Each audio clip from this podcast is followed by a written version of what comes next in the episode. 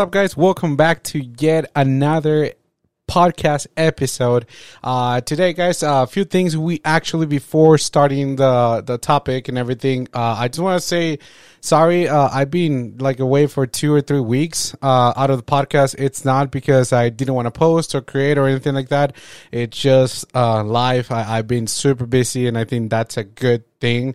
Uh, busy at work, busy with photo shoot, busy creating mod podcasts and, and stuff like that. So I once again, like I always tell you guys, I want to give my hundred or more to every single episode. So that's why I just don't like like to record something real quick and then post it just because it's a Friday. Uh, I actually tr- uh, try to take the time, uh, make the time as well, and make the time to edit all this and post it every single Friday. But thank you guys. Just want to say thank you for the ones that are coming back and for the new subscribers as well. Thank you for just tuning in. This is an interesting um, podcast. It's it's not your regular podcast. I actually talk about everything, not just my life, not just uh, photography or anything like that. I do have guests as well. So if you haven't checked those episodes back, please go back into my YouTube channel and go on that playlist, the J Silvadoray Show. That way you can go ahead and check them out. Or if you're listening into your podcast app, it could be Apple Podcasts, Google Podcasts, or anywhere pretty much you listen to your podcast. Just go and look for this podcast, the J Silvadoray Show, and go through the episodes. I promise you guys won't regret it. But anyways, just getting right straight into the topic of today. Uh, I don't know if you guys can notice, but I'm actually super excited. But the title of this podcast it's called 100 subscribers, okay? And first things first, thank you so much for those 100 subscribers that I do have right now in YouTube. Uh, trust me, guys, that means a lot. I was not expecting to hit 100 anytime soon because last time that I checked, like a month ago, I was like around 72 subscribers, and pretty much it took me almost a year to get to 72. So, of course, I was not expecting to jump to 100 like less than a month. But once again, thank you guys. I appreciate all the support, and I'll explain why I'm so freaking excited to get just 100 subscribers right on YouTube. And uh, pretty much my uh, other social medias too are, are actually uh, growing, and that's good. And I'll explain why that's good and and why also I pretty much don't care that much.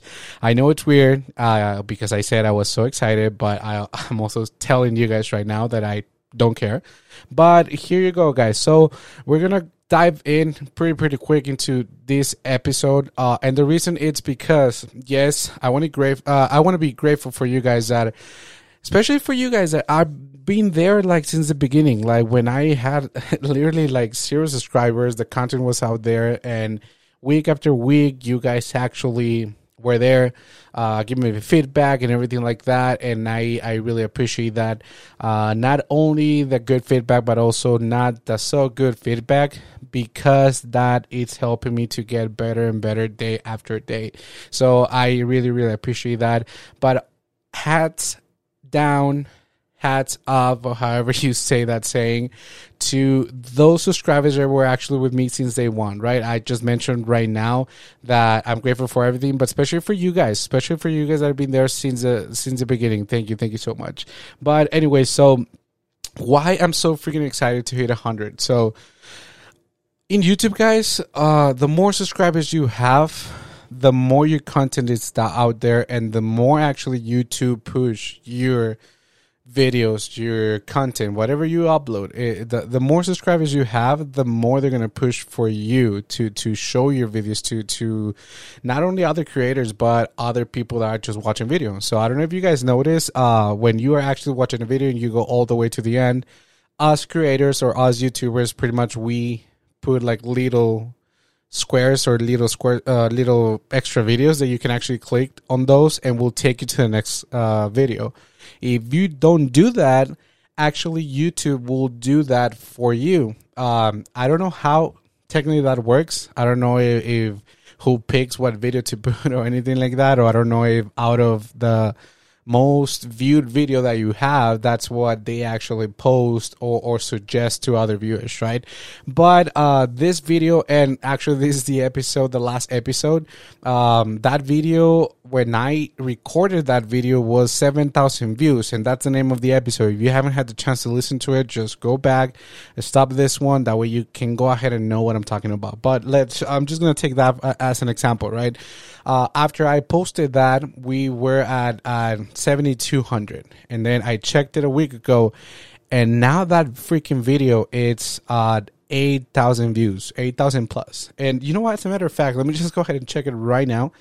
Just, I'm just curious to see how much that video is growing because once again, it's nothing it's nothing out of the uh, ordinary. Like I have other videos like that and I also have like the hashtags like that and everything like that.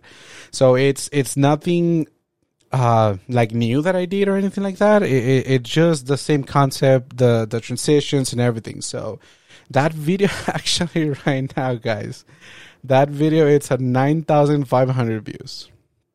Again, I checked this video a week ago and it was at eight thousand. Right now it's at nine thousand five hundred.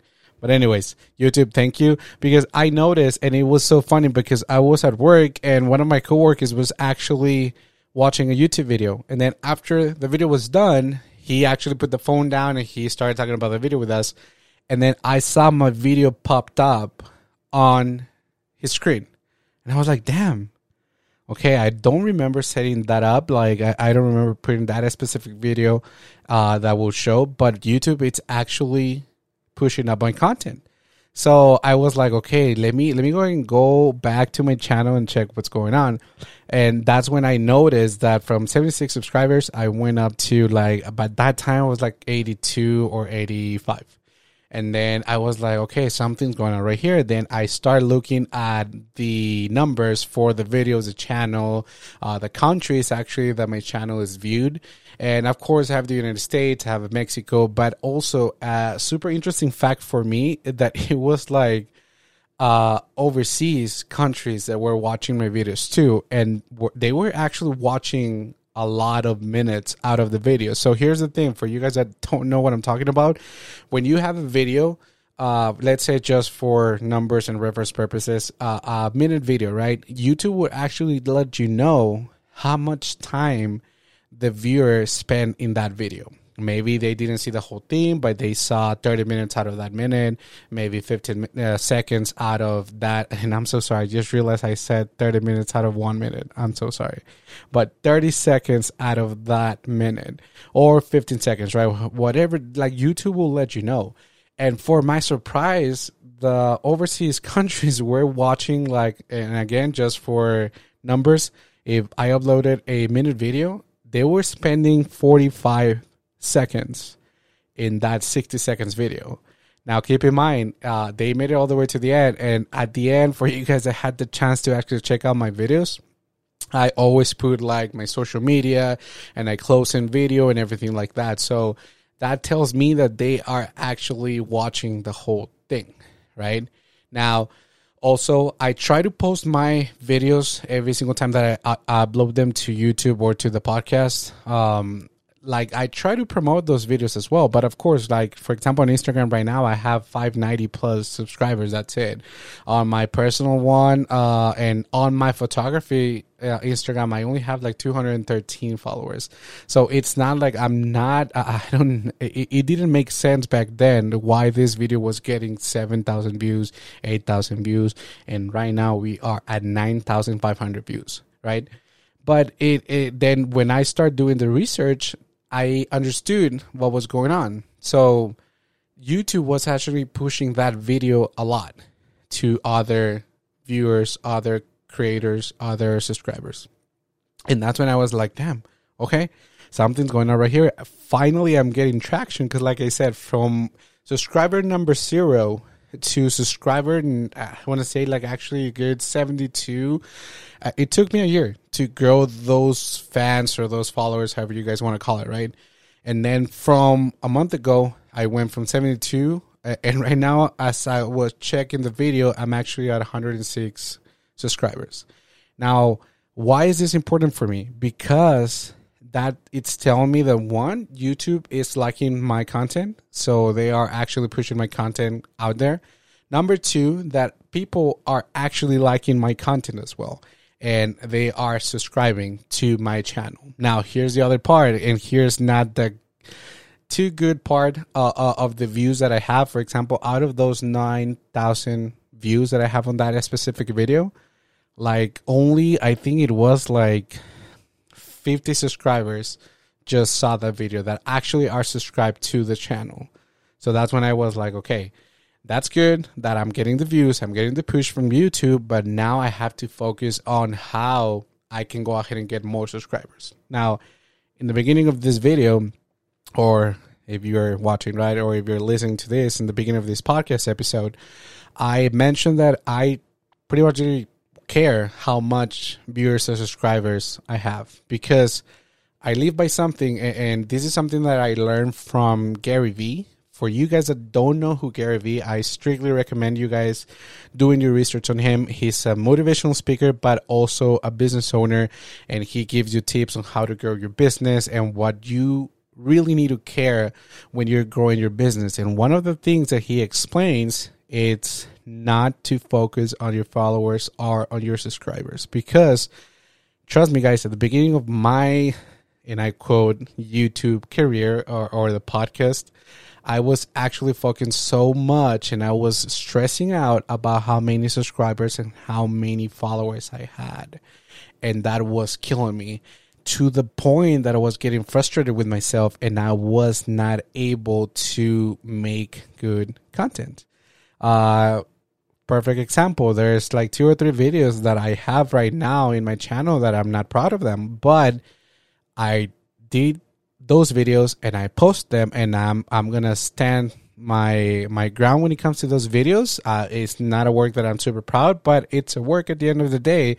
I put time, I invest money and everything, and that's why I decided to keep those videos because I want you to guys to realize as well my process. If you guys are here since the beginning, you guys know that I love the process and I trust the process a lot, a lot. So for me also it's like uh, making myself accountable that I'm getting better day after day after day because yes, also and it's so funny because this is going to be another episode but also as a creator there's times that you actually start doubting yourself and start thinking that oh i'm not that good. I'm not good enough. And you start to compare yourself to other in this case in my case to other photographers that i start thinking to myself like i'm not that good. What am i doing? What am i spending time and money into this if not i'm not that good? And that's something that would shut down your creativity. And i started doing that because i was focusing so much on my subscribers and my followers.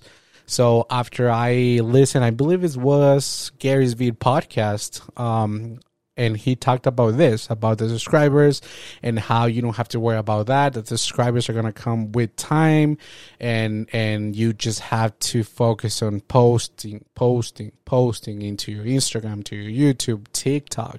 Uh, that's one of the reasons i actually started tiktok. Besides uh, my sister just bugging me like hey send you a ticket let me send you a tiktok uh, video. Do you have a tiktok?